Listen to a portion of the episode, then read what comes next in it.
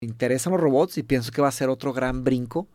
Así como pasó lo de GPT, puede pasar con otras cosas. O sea, Con robots, por ejemplo, con robots. con hardware. Es que ya están empezando a meterle GPT a los hardware. Sí. Entonces ya, por ejemplo, en Suecia, una colega de la, de la maestría, ella trabaja en un robot que se llama Fur, ponlo para que, para que lo veas, se llama Furhat Robotics.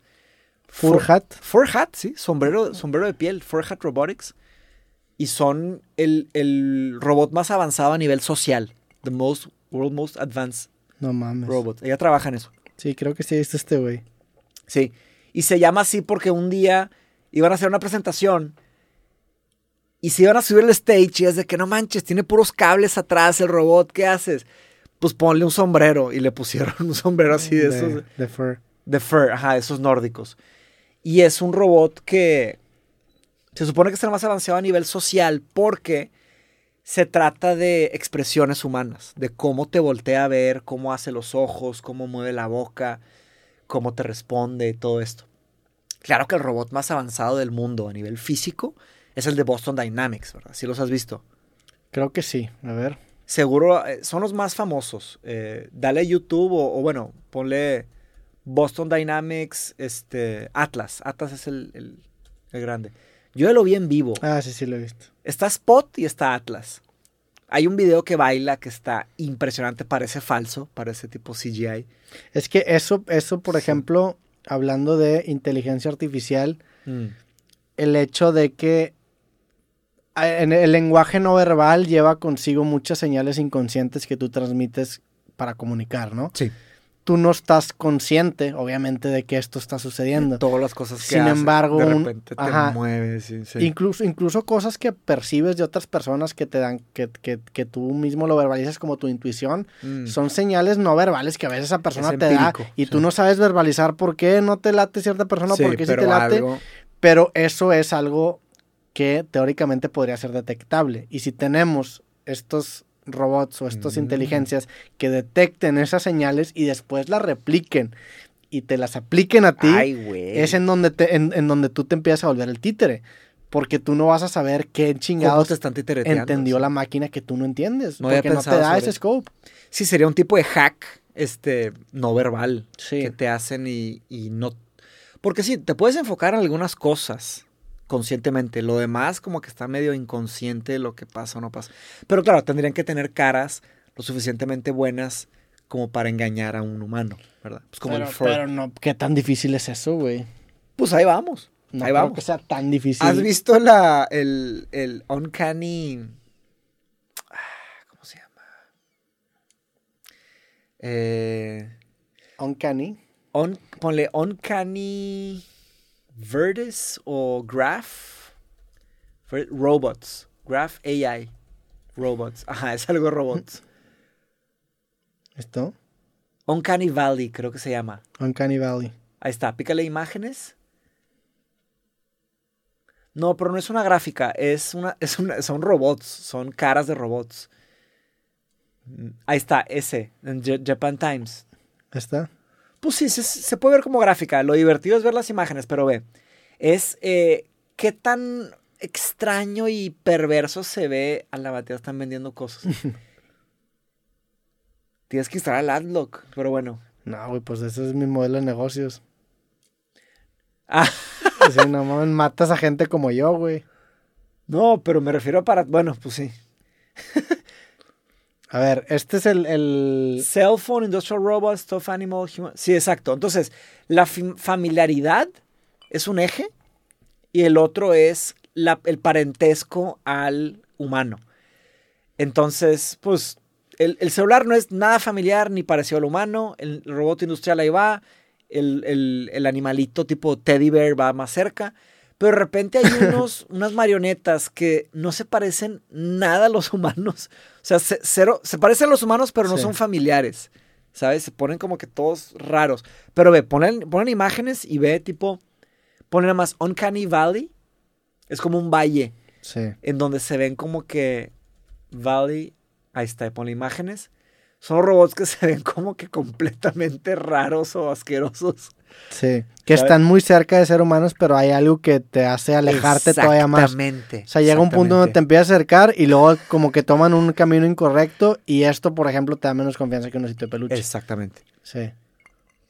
Entonces, ahí estamos, ahí estamos ahorita. Sí. O sea, todavía no logramos, te llega, el, te llega la incomodidad, ¿no? te llega la incomodidad. Pero como bien mencionaste, y, y como yo pienso que de repente en unos años, unos meses, de repente salga, porque hay unas empresas que están trabajando en la oscuridad.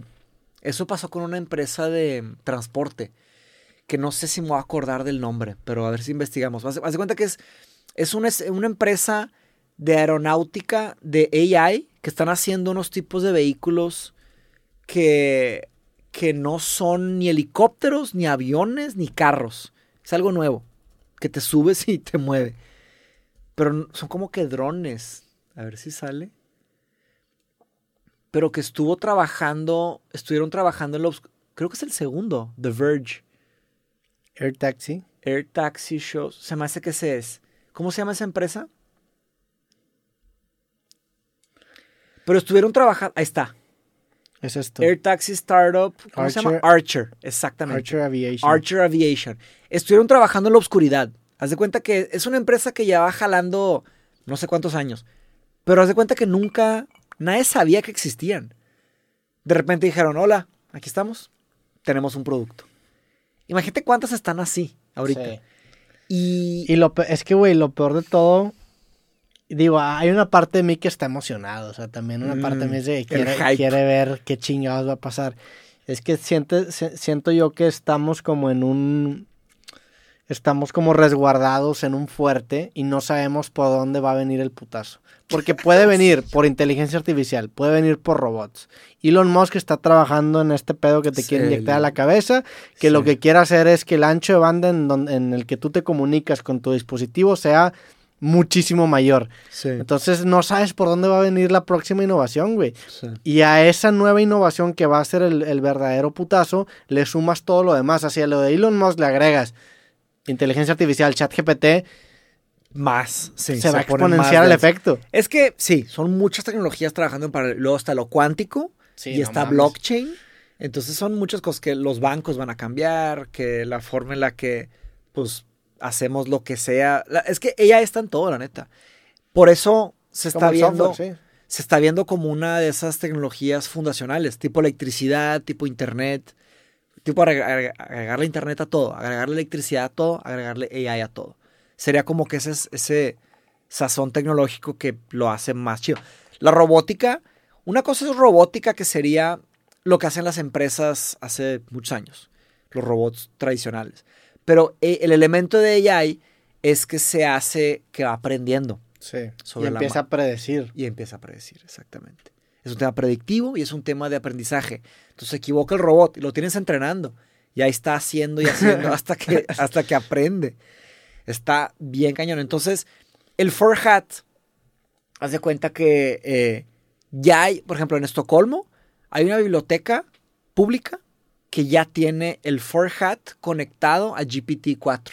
El for, ah, el Forhat, el, el que me enseñaste. El robot Sí. social, exactamente. El robot social No conectado mames. a GPT-4. Entonces los niños Le preguntan cosas. Van los niñitos a la, a la biblioteca y le preguntan cosas y el robot les responde. Qué cabrón, güey. Bebés, o sea, no bebés, pero niñitos.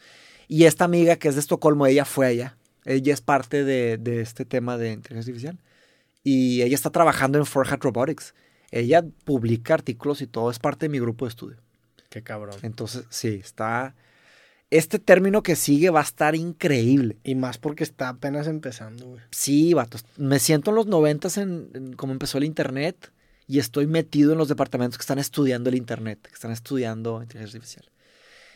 Y la neta, digo, un paréntesis aquí, digo, un tema más personal, pero en parte, en gran parte por el creativo, el primer creativo que hicimos, eh, se apuntaron un- muchísimas personas a mi grupo de filosofía y con eso que gané pude pagar una parte de la maestría. Qué chingón, güey. Te lo juro, güey, te lo juro. Gracias al grupo HP26 Saludos HP, puro Sa- HP26. Puro HP26 Representando y ahora, HP26. y ahora el HP27. Puro HP27 también, loco. Ah, huevo, huevo.